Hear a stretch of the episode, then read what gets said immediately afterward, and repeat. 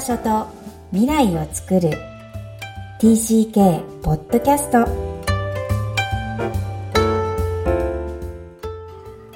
皆さん TCK ポッドキャストへようこそナビゲーターの高木美香です美希子さん今日もよろしくお願いしますお願いします。大家好 Hi everyone! クロスのミキコです。今日もよろしくお願いします。本日はミカさんとお送りするポッドキャスト。今日のオープニングテーマは何でしょ最近の我が家のおやつの話をしようと思います。うはい。はい、まあ私自身のおやつなんですけどうん。美子さん普段おやつ食べます？うん、好きだよ。やめようと思っても、あのー好きですね。どんなもの食べます？ポップコーン。おおかチョコレートはやっぱ好きだ日な本のチョコレート美味しいなます帰ってきてすごくそれありますね、うんうんつい食べちゃうんですけどうん。であのあんまり甘いもの取りすぎてはいけないなと最近思っていてはい。最近見つけたものがあるんですよはい。近所のね、近所に、あの、台湾輸入品屋さん、台湾食材の輸入品を扱うお店を見つけて、行ってみたらですね、中国、上海でも食べてたものを見つけたんですよ。何でしょう？夏目。夏目。夏目。あの赤い実？そうそうそうそう。ね、ご存知かな？うんうん。ピンポン玉よりちょっとちっちゃめぐらいの乾燥した夏目を売っていて、うん。それだけを食べるの？それだけ食べます。あの、中国茶と一緒に食べるんですけど、はい私の場合はね。うん。で、なんで夏目食べてるかっていうと、あの、鉄不足にいいよってへ言われえ。たんです。あの、特にね、あの、上海で妊娠生活を過ごしてた時に、中国人のママさんから、これ食べなさい、夏目はいいわよ、妊娠中にしっかり食べてって言われて、なんで？って聞いたら、その鉄不足を補うんだよって。なるほど。ね、知らなかった私、夏目が鉄分。そう補給なんてお腹の赤ちゃんにいいし、血を作るし、巡りも良くするから、夏目食べときなさいよって。で、食感もカリカリってした感じ。あー乾燥だから？うん、水分なくて。ものによっては少しこうしっとりした感じ。濡れせんべいみたいな食感？甘いの？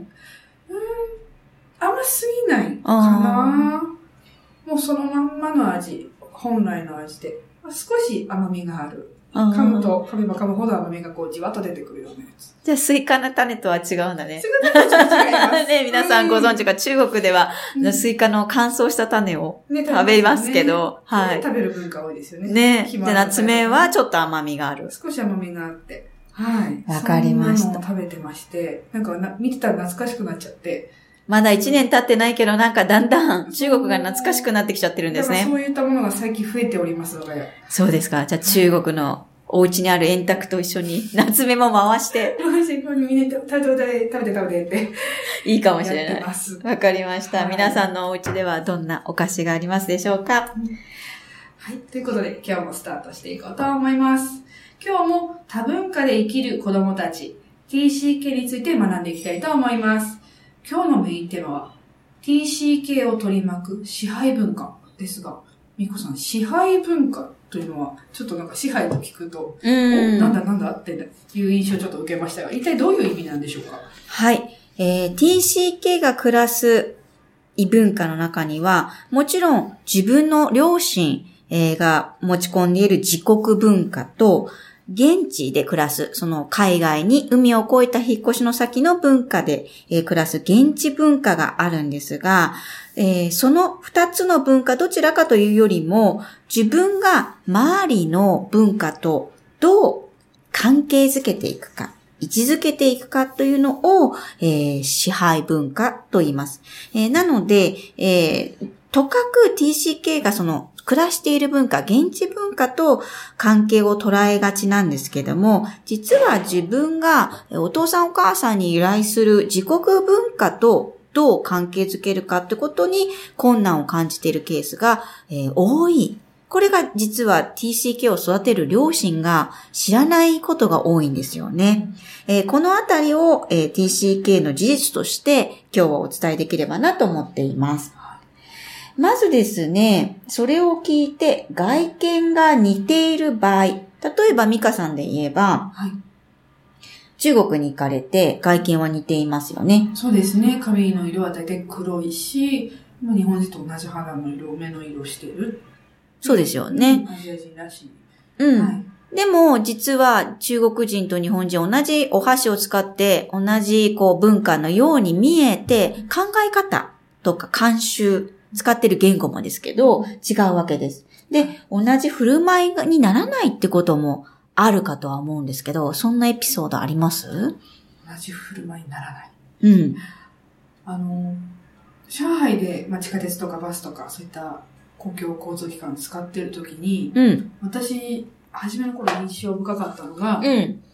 地下鉄なんかバスなんか、なかなか賑やかだなって思ったんです。うんうん。もうく、大きな声で喋るし、わかる。中国語のせいかと思っちゃうんだよね、最初ね。そうそうそう。はいなんかすごくね、語気強く感じるなっていう、うおしゃべりがすごいなってけ、結果ではなさそうだけど、なんかすごく大きな声で喋るなっていうん。のと、うんうん。はたまた、急にあのスマートフォンから音楽が流れてきて、その人がカラオケを歌い出す。うんうん一人カラオケをお楽しみになられるっていう、おおーと思って。うん。なんかすごく賑やかな環境の中でいたんですね。うん。で、まあ、その影響を受けてか受けないのか、うん娘が日本に帰ってきて、電車に乗った時に、急に童謡を歌い始めるんですよ。はいはお？と思って。い。うん。しかも結構な音量で喋る、喋るとか歌い始めちゃって、ちょっと待ってっていう、そんなここで大きな声で喋らないで、歌わないでって、ドキドキしながら移動してます、いつも。地下鉄とかバスとか。ねえ、はい本当に小さなことに思えて、実はこれ文化、子供のせいじゃなくてね、年齢じゃなくて、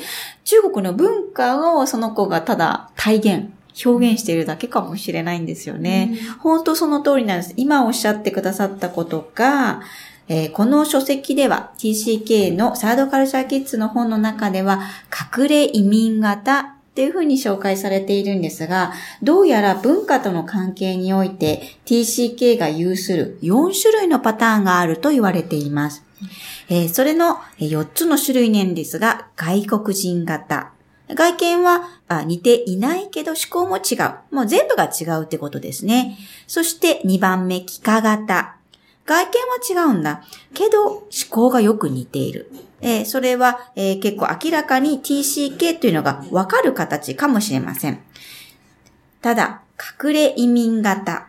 えー外見が似ているけど思考は違う。さっきミカさんがおっしゃった例です。最後に鏡型。外見も似ていて思考も似ている。つまり、えっ、と、似ているからちょっと見分けがつかない。えー実はそれが TCK だってことも気づかれないってことがあるかもしれません。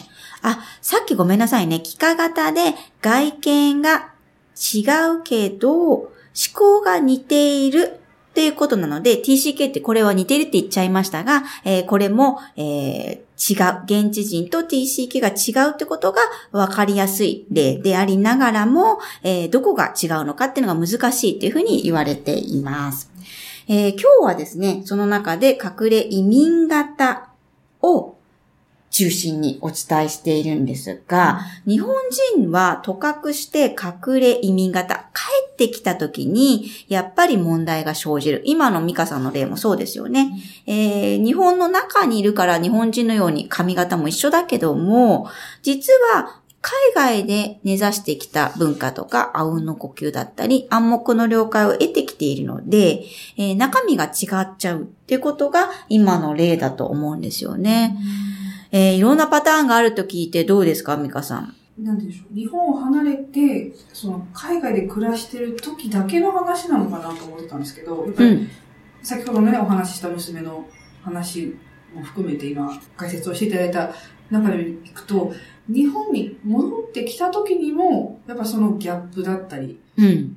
を感じる。うん私自身もね、いろいろ思うところあるんですけど、そこでも影響を受ける文化の違いうん。をこう体感するんだなっていうのは、うん。あの、すごく新しい発見でした。うん。海海外にいる時の問題と思ってたけど、帰ってきてからも、こう、永続的、永続的っていうのかな、継続して感じる部分なのかなっていう、そうなんです。帰ってきてからの方が実は、大事なんだ。そう。違和感、子供は感じまくり。まあ、成長するっていうのもあるし、うんうん今までいたとこじゃないところだからこそ。でもそれが文化によるものなのっていうのは子供自身もまだ気づいていないので、なぜか知らないけど、電車の中でお母さんが怒ってきたみたいな。私歌ってるだけだけど、何か問題でも？って思ってるってことですよね。そうそうそうそうそう。そうそうそう、その通り。でも親として、大人からしてみれば、日本の当たり前に従わなきゃダメなんだよっていう、なんとなくこう見えないルールというか、当たり前って何かまだわからないので。日本の当たり前、え？何それ？美味しいの？って。そうそうそう。だから当たり前を覚えるために、実は日本の子も0歳から20歳まで成長しているのに、当たり前がわからない時に当たり前って言われても、うんという混乱がさらに混乱する。あということで、あの、この混乱は逆に当たり前。ーじゃあもう今混乱している真っ最中なんですね、うちの娘はね。いい意味でね。あそうです、そうです。はい。だからそ私自身の日本人の当たり前が染みついてる人間とは違うんだぞってそういうのを。分かった上で接しなきゃいけない。そう。そうねその言葉は嬉しいです。TCK の支えになります。そんなお父さんお母さんをもっと増やしたい。というのが私の思いですね。ぜひ引き続き私も勉強していきたいと思いますのでよろしくお願いします。では、今日のポイントをみこさんお願いします。はい。自分の中に文化を内在化させること、つまり自分と文化をどう位置づけていくかは大事な発達の課題です。そんな成長の過程の中で移動を繰り返す子供たちは文化との折り合いのつけ方がわからなくなることが多々あります。大人はこの点を見過ごしやすいんですよね。目に見えないからわかりにくい。だけども分かってほしい。それが TCK の心の叫びかもしれません。えー大人が見守るという大きな支えが必要です。この番組では皆さんからのお悩みや質問を受け付けています。また、TCK をさらに知りたい方のために TCK オンライン基礎講座も開催しています。詳細は育ちネット多文化で検索をしてホームページからアクセスしてください。さらに、このポッドキャストを確実にお届けするために、購読ボタンを押して登録をお願いいたします。みこさんありがとうございました。ありがとうございました。バイバイ。